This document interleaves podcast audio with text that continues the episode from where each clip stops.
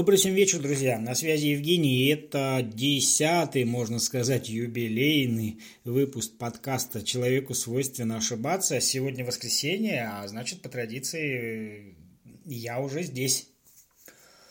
Э, в сегодняшнем подкасте я бы хотел опять-таки поговорить на те темы, которые традиционно меня волновали на этой неделе, и насколько вы знаете, мой подкаст, он не ограничивается какой-то определенной специфической темой. А, в этом есть, конечно же, хитрость, потому что если мы говорим только о какой-то одной теме, для этого всегда нужно очень много находить материала. А иногда бывает, что тема ну, исчерпала, исчерпала себя полностью и высасывать из пальца. У меня несколько хитрее. Мой подкаст, он рассчитан на разные темы. То есть я могу обсуждать и религию, и психологию, и там, отношения, философия, гаджеты, э, просто какая-то свободная тематика, да, здоровье, я не знаю, там, правильное питание, вселенная, о которой мы как раз сегодня с вами и поговорим. И иногда мне задают вопрос, ты по бумажке читаешь все, что ты говоришь, или все-таки ты говоришь сам? А, безусловно, как, э, ну, наверное, любой нормальный человек, который хочет более-менее что-то более-менее качественное записать без «э», «не» и так далее, а, любой человек готовится.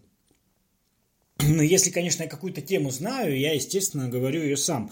А по бумажке я не читаю, я могу что-нибудь там где-нибудь подглядеть, но все равно интерпретировать своими словами. Такого, чтобы я полностью все читал, такого, конечно же, нет. Естественно, что перед выпусками я, если что-то не знаю, я готовлюсь, и в этом, в принципе, а, ничего такого нету. Э, это делают все даже суперпрофессиональные журналисты, там, которым я в подметке не гожусь, они все готовятся. Преподаватель в школе, когда э, перед уроком, э, рассказывая ученикам какую-то тему, он тоже готовится. Поэтому, ну, я говорю всегда сам. Но естественно, что а, я готовлюсь, если что-то я не знаю. Я, естественно, много чего знаю и очень много чего еще не знаю.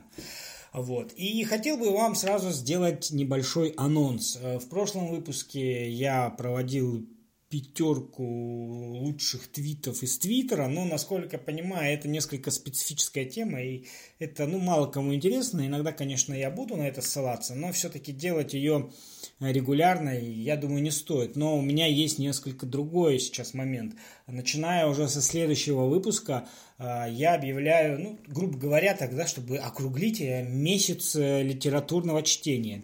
А что я буду делать? Я буду читать произведения начинающих, еще малоизвестных писателей в нашей стране, а я буду читать их произведения. А это не просто будет выдумка, это действительно произведения, которые уже вышли в тираж, уже выпущены книги или в электронном виде, или в бумажном формате, как у меня.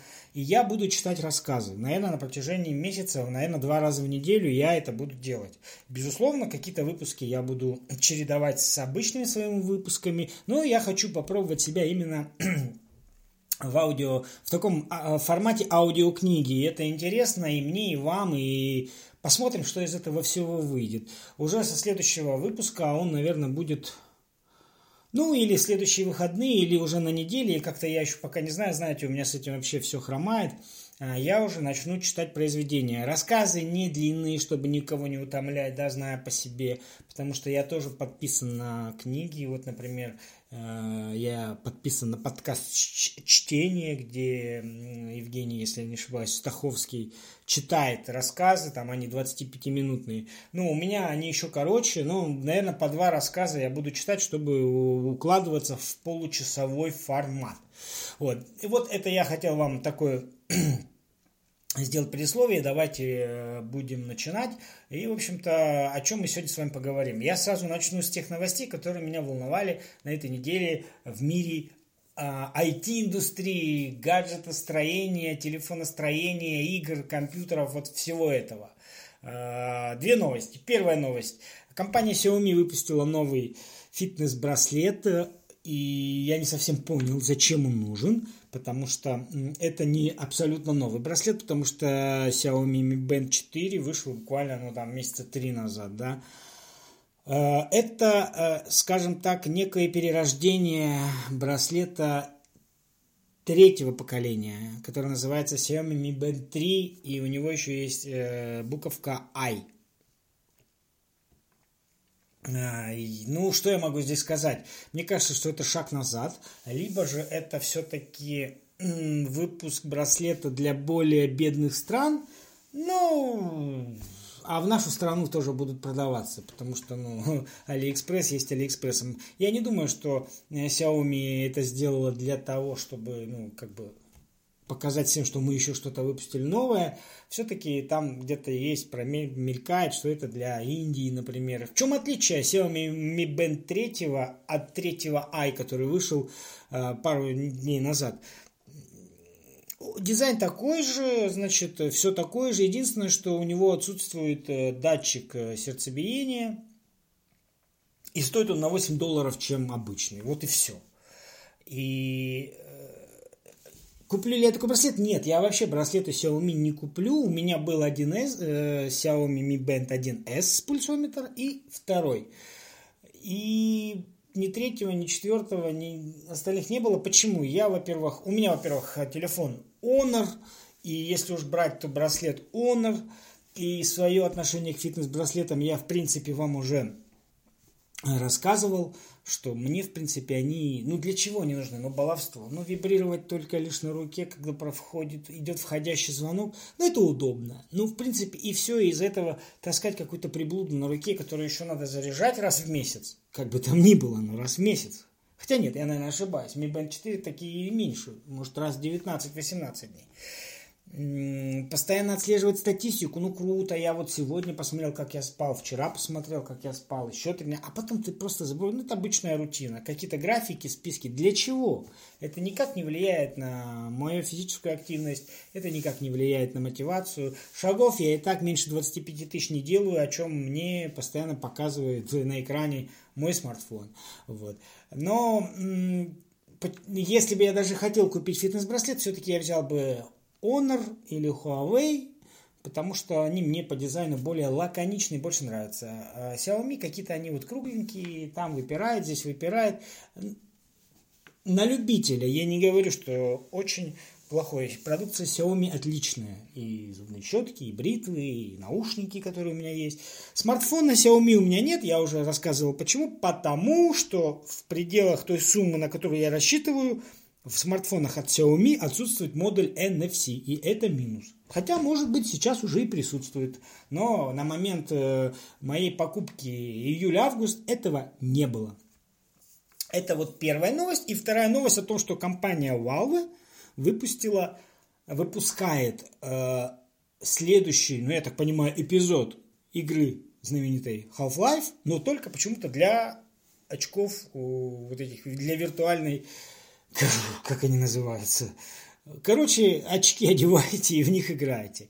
Круто это, круто, но, друзья мои, а где на PC игры, где? Я уже соскучился, я очень поздно прошел эту игру, буквально в году, наверное, 2008, 2009, даже нет, даже в один, в 2011 году я эту игру прошел.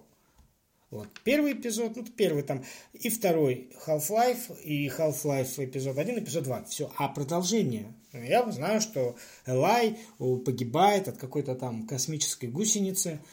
Алекс его оплакивает, э, Фриман освобождает базу от э, страйдеров. На этом все заканчивается, и все. И столько лет уже тишины, и вот, пожалуйста, и я не знаю, я не вдавался в подробности, с чем это связано, но это как-то Почему только, почему только для очков э, виртуальной реальности, а для PC, а для PlayStation, а там, я не знаю, в стриминговые сервисы. Сейчас же э, появляются такие сервисы, где ты установил, сделал подписку и играешь с любого устройства. Почему нет? Там, без всяких там, неважно каких характеристик, хоть с смартфона, хоть с планшета.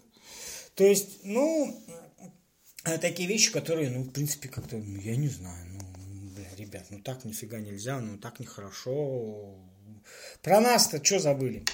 Это вторая новость, которая меня более-менее так э, заинтересовала. Я про политику не говорю. Э, про политику, в принципе, я вам говорил. Если мне надо сильно поговорить, это будет отдельным выпуском, каким-нибудь там эпизодом и так далее. А, поехали дальше. Э, знаете, 39 лет мне скоро. Иногда смотрю на себя в зеркало и понимаю, что что-то надо делать в своей жизни. А я имею в виду про питание. Это как раз таки, знаете, тема, которая отходит от первой темы по поводу фитнес-браслета, который там следит за кислородом в крови, калории. Есть там такие э, фитнес-браслеты российской компании OneTrack. Они там вам пишут, э, значит, э, оповещают, когда нужно выпить воды, сколько надо выпить воды, это все. И вы знаете, у меня какие-то проблемы начались со здоровьем. Я ни в коем случае не жалуюсь к тому, что, ну, по-моему, у меня диабет, и это очень плохо. И тут я уже начинаю понимать, что, ну, как бы диабет и диабет, но очень много всяких э, неприятных моментов, когда ты всю ночь а, пьешь воду, у тебя сушняк, и ты, извините за выражение, постоянно писаешь, и это все не айс, ты просыпаешься разбитый, отекший, такой вид, что ты как будто бухал, хотя я уже 10 лет не пью спиртного и, и не курю, и вам не советую.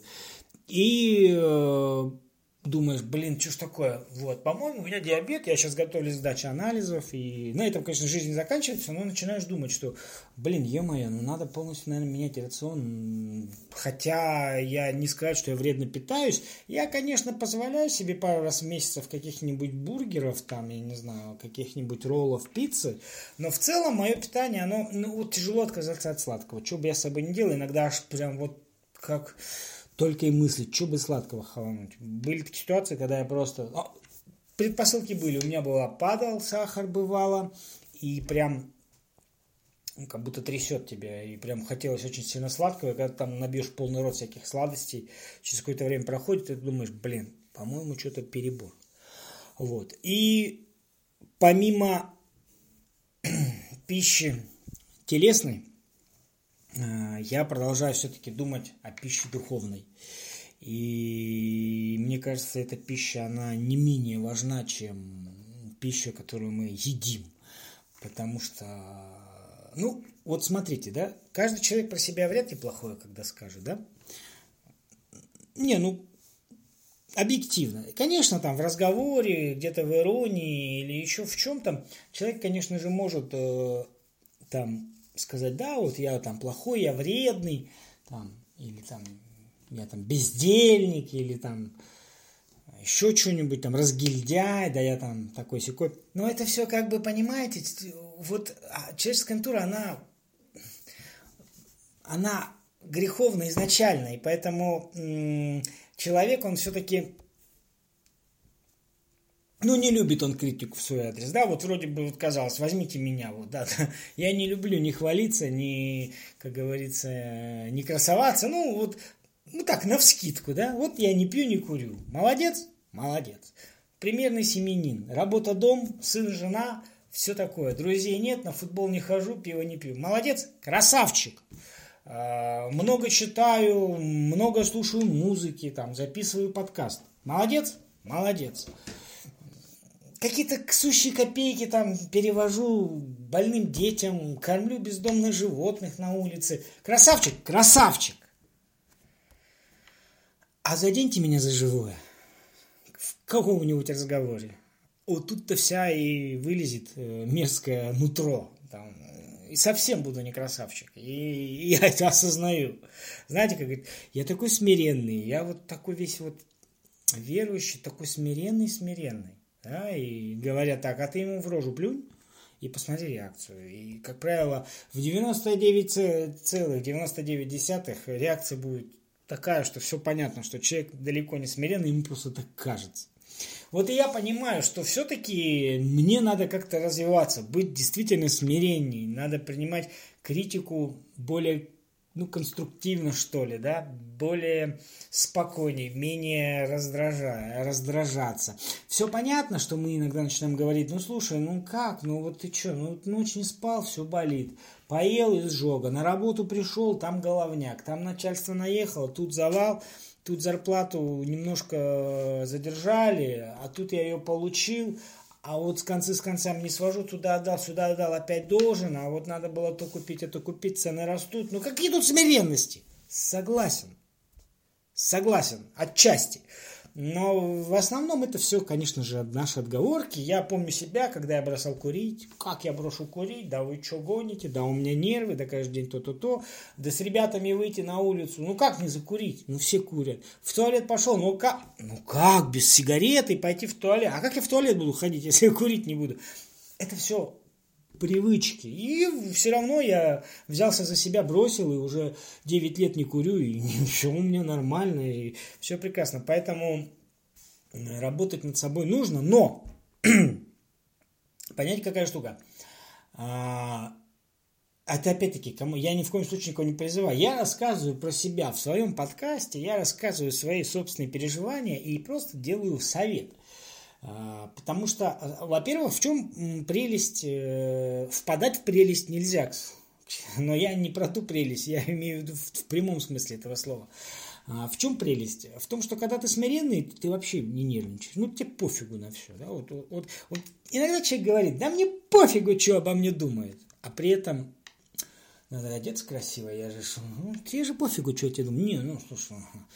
То есть Человек всегда лукавит. А вот когда тебе действительно пофигу, что о тебе думают, когда ты смирен, спокоен, ни на что не реагируешь, а, это кайф. И иногда такие вещи у меня были. Иногда. Но для того, чтобы так было, нужно читать умные книги. Не буду говорить, какие, все знаете. А когда человек говорит, я вообще ничего не читаю, ну, у меня ничего не получается. Не получится. Ну, не получится. Потому что для того, чтобы стать смиренным, нужно читать опыт других людей, которые к этому стремились и этого добились. Нужно читать учения, нужно знать принципы, нужно знать историю. И вот тогда, вот тогда это как, опять, это не за полгода, не за год, не за два, не за три. Бывает, что смиренность приходит позже. Ну, в общем-то, к чему я это говорю? К тому, что, как говорят, в здоровом теле здоровый дух. Э, я думаю, что все-таки немножко наоборот. Э, здоровое тело от здорового духа. Потому что если у тебя на душе покой, тишина, ты не нервничаешь, не волнуешься, ни за что не, не раздражаешься, э, ни за что не цепляешься, ни за что не переживаешь, то у тебя и, соответственно, тело будет здорово. А если ты еще и правильно питаешься, вы знаете, кайф-то на самом деле не от того, что ты пожрал вкусно, потому что после вкусного пожрания, как правило, бывает тяжесть в животе, а еще бывает э, в туалет ходит по-разному. Кайф иногда бывает, вот ты утром встал,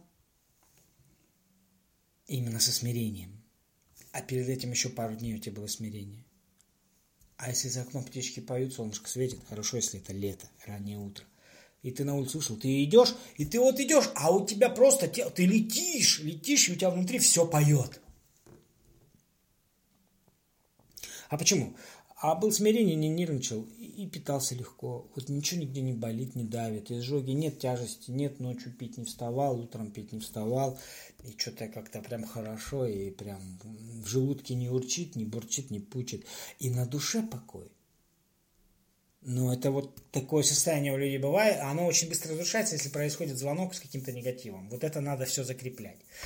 Я вам рассказываю то, к чему я хочу стремиться. Ни в коем случае никому ни к чему не призываю. Все вы люди умные, все вы люди взрослые, все вы люди здравомыслящие, все, наверное, красавчики. И поэтому каждый из вас решает по-своему, как ему жить. И, собственно говоря, что ему делать? А на этой неделе у меня были дебаты в Твиттере, в моем любимом. Да, да, да, и даже несколько тем, вот я сейчас их обсуждаю, именно я взял оттуда. Значит, э, у меня был, значит, разговор э, с феминистками и с веганами. И э, мне кажется, что это давно пора уже приравнять к каким-то религиям, даже в каких-то местах не все, но к некоторым, наверное, к радикальным потому что порой адепты этих вот учений несут ну, такую бредятину, что ну, диву даешься. Да? Вот давайте начнем с феминисток. Безусловно, что женщины всегда считают, что они лучше мужчин, мужчины всегда считают, что они лучше женщин, американцы считают, что они лучше немцев, немцы считают, что они лучше американцев, дети считают, у которых есть машинка, что они лучше тех, у кого нет машинки, те, у кого нет машинки, но есть конструктор, считают, что они лучше тех, у кого есть машинка. Это психология человека. Каждый всегда считает себя лучшим. Это то, о чем мы говорили. Это вот антипод смирению, гордыни. Но не в этом дело.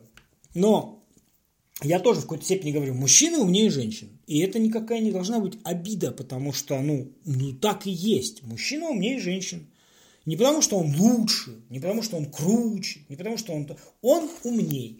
Умнее женщины, и это, ну, ну так природой заложено, в этом нет ничего такого. Почему? Потому что, ну, женщине от природы дано несколько другое. Женщина, она хранительница, хранительница очага, она воспитывает детей, она их рожает, она занимается непосредственно своим занятием. А мужчина занимается чем-то другим. Ведь посмотрите, а, я сейчас вам объясню, к чему я. А, все основные а, ученые мужчины, полководцы мужчины. Все в этой жизни придумано мужчинами. Ну, как правило, в, основ... в 90% случаев точно. Ну, смотрите, самолеты придумали кто? Мужчины. МиГ, Як, Ил, Ан, там, вертолет Ми. Это все начало фамилии мужчин-конструкторов, правильно? Правильно. Дальше. Автомат Калашникова, пулемет Дегтярева, пистолет Макарова, э, Вальтер там и так. То есть все мужчины. Э, и это же нормально, но при этом, при этом подвожу к, к тому, все-таки к логике. При том, что мужчина сильнее в, каких в некоторых местах, он слабее женщины. Он, э, э, значит, сложнее переносит физическую боль, он сложнее переносит болезни. То есть, не в то есть вот видите, да, и при том, что я мужчина и считаю, что мужчины умнее женщин, при этом я абсолютно э, не, не, ну, не считаю в чем-то. То есть я женщину уравниваю и в правах. То есть в каких-то местах женщина хуже, в каких-то местах мужчина. Так же и женщины думают. Нормальные женщины думают. Они тоже считают, что они лучше, что они ласкивее, нежнее, но тем не менее мужчин там... В чем отличие обычной женщины от феминистки? Потому что феминистка считает, что мужчина во всем хуже всегда. Я слушал интервью одной феминистки. Она считает, что детей должна воспитывать детей должна воспитывать женщина. Работать женщина должна сама. Она быть должна независимой от мужчины. А, жениться это все фигня. А, штамп в паспорте это все фигня. А, то есть вообще мужчин быть не должно. То есть в чем разница меня от феминистки? В том, что я считаю, что и мужчина, и женщина по-своему равны, и в чем-то лучше мужчина и хуже, и в чем-то женщина лучше и хуже. А феминистка считает, что только женщина во всем хорошая, и в ней есть только все хорошее.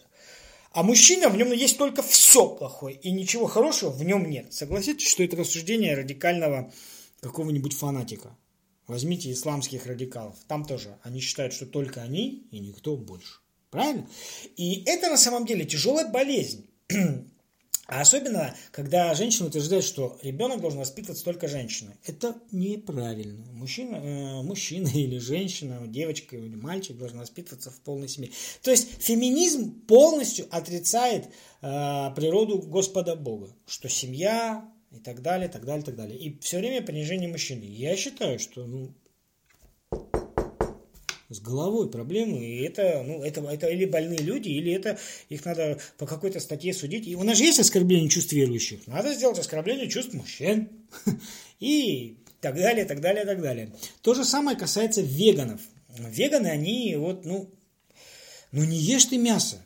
Ну и окей, пожалуйста. Это, Экологи еще сюда, кстати, тоже могут записать, затесаться, которые говорят, машины это все зло, они э, э, атмосферу э, загрязняют, всех на велосипеды посадим. А чтобы произвести велосипед, нужно добыть металл, краску сделать, покрасить, сваркой варить, крутить, вертеть. Экология тоже портится. Но ладно, веганы, мясо есть нельзя. Не ешьте. Не ешьте и все. Не, они начинают, а вот вот в том же, в Телеграме прочитал, что одна американка, вегетарианка, беременная, страдала анемией. Не хватало ей железа. Болела. Яблоки ела, не помогало. Стала есть мясо, поправилась. И теперь перестала быть вегетарианцем. И прям подписали. Ну, хоть когда-то человек с возрастом становится умнее. Так и здесь. Я считаю, что есть можно все. Ну, вот все. Вот все, что есть, можно есть. А, другой вопрос, в каких количествах и пропорциях. Все по чуть-чуть, мне кажется, полезно. ну не ешь ты мясо. Ну в чем проблема? Ну когда начинают говорить, да мясо есть нельзя, потому что бедных кур убивают. Что это же издевательство над животными. Как можно? Ну, здесь вообще доводы простые, да? Ну, а, ну, а ты растения убиваешь, деревья там, не знаю. Ну, ладно, ну это совсем впадение в какой-то маразм, но животных убивают. Или там нельзя животными издеваться. Вот против цирков я согласен. Цирк, не нужны цирки, там животных мучают. А то, что а вот опыты проводят, таблетки на животных экспериментируют, это же какой ужас. Друзья, ну, для того, чтобы произвести лекарства, которые спасают человека от смерти, на них, их, естественно, испытывают на животных. Все лекарства. А если их не будут испытывать, то не будет лекарств. А как вы будете жить-то тогда? Ну, впадать не надо, вот прям совсем в какой-то бред что это все вредно там. Я очень люблю Формулу-1. Когда-нибудь я ей посвящу, наверное, целый подкаст, хотя я думаю, что Алексей Попов со своим подкастом «Гаснут огни» сделает это в миллион раз круче, чем я. Вот, и мне там что-то пырхаться в ту, в, ту, в, ту, в ту степь даже нет смысла. Но Льюис Хэмилтон, чемпион шестикратный мира, кто следит за Формулой-1 знает, тут он тоже ляпнул, что я за экологию, я там не ем мясо. И другие гонщики там немножко его высмеяли, сказали, ну, слушай, он за экологию борется, он 22 этапа в году ездит в болиде высокотехнологичном, который там в воздух выкидывает столько выхлопных газов, о чем он вообще говорит? То есть вот это вот, да, и у некоторых веганов доходит до того, что Библию переписали мясоеды, но там никогда Господь не говорил, что надо жертву принести барашку, есть мясо, это все вы... Ну, вообще уже, слушайте, ну, вообще бред. То есть ты вегетарианец, не вопрос, тогда не носи обувь кожаную, не носи шерстяные носки, там, вот у меня, например, нет кожаных вещей. И меховых вещей нет. У меня пуховик на синтепоне, даже не на гусином пере. Я как бы считаю, что убивать животных ради меха, я тоже считаю, нет смысла. Зачем, когда есть альтернатива?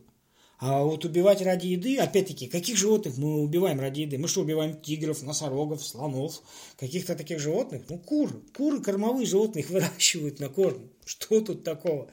Вот. И нет, вот бесполезно, вот вы вот убийцы и так далее и тому подобное, и вот какой-то бред происходит, и думаешь, господи, что у этих людей в головах? Вот, это вот э, все эти вот такие вот движения были у меня, в, значит, э, в Твиттере, да, и естественно, что, коль мы говорим о морали, духовности и так далее, а, у меня есть еще некое мнение по поводу человеческой жестокости. Да, нашу страну потрясают новости порой, да, сейчас у всех на слуху это ужасное убийство профессора Соколова, который убил, расчленил свою, ну, так скажем, возлюбленную, и все говорят, ну, ё-моё, ну, как же так, там, кто-то говорит, он там в состоянии аффекта ее убил, да, уже там петицию создают, чтобы выпустить его в состоянии, ну, как он мог ее убить в состоянии аффекта, если он застрелил ее в спящем, она спать легла, он в нее выстрелил четыре раза. Это мог бы быть эффект. Если бы после этого он бросил ружье, побежал в полицию, там, сдался, и все, он на следующий день в этой квартире пировал, труп лежал там где-то в другой комнате, а потом через день он купил пилу, распилил. И я не об этом. Пофигу на этого Соколова, суд, как говорится, рассудит. Я вот о чем. У нас в стране нет смертной казни, я считаю, что она должна быть, но не для всех. А, постараюсь вам пояснить. Мне кажется, что человек, который убил и расчленил труп, мне кажется, в его голове происходят какие-то такие изменения, которые уже ни тюрьмой, ни пожизненным заключением изменить нельзя. Ну, ну, я просто себя представляю на месте. Вот я сегодня радостный, там, кормящий бездомных животных, там, играющий с ребенком, который в коляске лежит а-ля улю, а потом я иду, убиваю человека, отрезаю голову, ему руки, ноги, вспарываю брюшную полость, там, ну, то есть, творю какие-то определенные вещи, и что, я после этого вернусь обратно и буду в колясочке опять нянчить ребенка? Мне кажется, во мне такие изменения произойдут, которые уже, ну, ну, ну, ну, ну я не знаю, ну, по-моему, точка невозврата, она пройдена, и назад пути нету. То есть я считаю, что эти, эти такие люди, они... И зачем им жить в нашем обществе? Безусловно, вы можете сказать, не тебе решать, не, не, не ты, как говорится, родил, не тебе убить. Я с вами согласен, но вы же поймите, что даже если этот Соколов выйдет потом из тюрьмы, он опять совершит это. И к, к, смертная казнь, она не то, что остановит такие преступления в России, она не остановит, это было всегда но оно, по крайней мере, позволит избежать от этого человека еще других преступлений и как-то минимизировать, понимаете? Ну, вот по моему скромному мнению, какие люди недостойны жизни? Вот такие звери. Когда я читаю новость, что э, какого-то там парня в Подольске, я не, может, я ошибаюсь, дали, правда, пожизненный срок. За что? Поругался с тещей, затаил обиду, дождался, когда все лягут спать, вернулся в квартиру, открыл газ, все задохнулись, умерли. Но вы понимаете масштаб совершенного? То есть человек из-за какой-то там скандала в своей голове уже задумал убить всех. Он там, по-моему, убил и газом, ну, задохнулись там, по-моему, и жена, и теща, и, и кто-то, по-моему, еще, я боюсь ошибиться. Но просто, вы поймите, но это же зверь. Или, например, такую новость. В процессе ссоры выхватил нож, трижды нанес э, ножом в область грудной клетки, э, и человек скончался на месте. Но зачем человеку такому жить, если ему ничего слова поперек сказать нельзя, если он не умеет, как говорится, держать удар словесный, да, а не словесный тем более – если он не, мог, не может вступать в дискуссию, если вся дискуссия у него заключается в том, что взять нож и убить другого. Ну, такие люди опасны для общества. Мне кажется, они не должны жить среди нас и среди людей. Мне кажется, что такие люди достойны смертной казни. Именно смертной казни. Ну, может быть, я не прав, но Пожизненное заключение можно давать, если там, не знаю, расхитил миллиард или по неосторожности убил людей. Ну, скажем, там на стройке, не знаю, краном подымал, уронил, убил пятерых, там дали пожизненно. Человек не специально убил, но много. Ну, нас там пожизненно от скольки дают? От двух? Ну, тут вот бывает, что из одного. То есть педофилы, они тоже не должны жить среди нас, потому что никакое, никакая химическая кастрация, никакие 15 лет тюрьмы их не исправят. И мне кажется, что, ну, а среди нас таких людей очень много. Посмотрите, какие жестокие все. Посмотрите ролики в интернете. Я как-то вот перестал смотреть ролики с жестокостью. Даже вот не начинаю смотреть. Мне как-то вот противно смотреть, когда люди конфликтуют. Мне противно слышать бесконечный мат. Вот посмотрите супер ролик, там авария э, поезда с КАМАЗом. И там только запи... хорошо, если запикивание. Но ты можешь снимать видео и комментировать по человеческим языком, а не мат-перемат, мат-перемат. Или там видео, ну, неважно. Я не могу все это смотреть. Ни жестокость, ни бесконечный мат, ни какие-то конфликты. А ведь эти видеоролики набирают больше всего просмотров. Да? По статистике доказано. Выложите драку или выложите там, я не знаю, как пчела опыляет цветочек в хорошем качестве. И посмотрите, где больше просмотров. Поэтому вот мое мнение о том, что ну, должна быть смертная казнь у нас. Не должны эти люди жить, собственно говоря, э, среди нас. И я думаю, все к тому приведет, что все-таки смертная казнь вернется. Если даже не при нынешнем президенте, то при следующем. Ну, дальше нельзя. Общество, во-первых, озлоблено, и, ну, слушайте, разговоров нет. Вот. И чтобы не утомлять вас сильно, а, последняя тема, которая меня ну, очень сильно заинтересовала, и мы в Твиттере там целая дискуссия у нас была а, про Вселенную. Тут а, одна девушка, моя подписчица взаимная, что-то там она написала про бесконечную Вселенную. Говорит, ну как такое может быть, чтобы Вселенная была бесконечной? Ну как? Ну, и я, в принципе, ей говорю, что ну, Вселенная чем дальше, тем шире становится. Во Вселенной более триллион галактик, в которой более миллиарда всяких звезд и планет. Как это можно представить? Никак. Ну и мы, значит, в общем-то, разговорились вот, эм, э, о том, что что, а что было до Вселенной, допустим? Я говорю, ну там до Вселенной была а, там, а, точка. Потом произошел взрыв, в общем-то, и образовалась Вселенная. А, кто устроил взрыв? Э, кто создал Вселенную? Создал Вселенную Бог. А кто тогда создал Бога? Бога никто не создавал, Бог был всегда, это абсолют. И как абсолют? Ну, не может такого быть. Ну и, в общем-то, ну, стали над тем дискутировать. И мне тоже стало интересно, я вот э, читал вещи, да, и вот все-таки вот был такой ученый, э, в общем-то, который, ну, изуч, изучал, какой-то норвежский. А вот. И, ну, вот, хотел бы с вами порассуждать на эту тему в завершении, да, все-таки вот говорят, что у всего есть конец, правда же? И вот говорят, а в нашей Вселенной есть конец, вот, ну, или нету?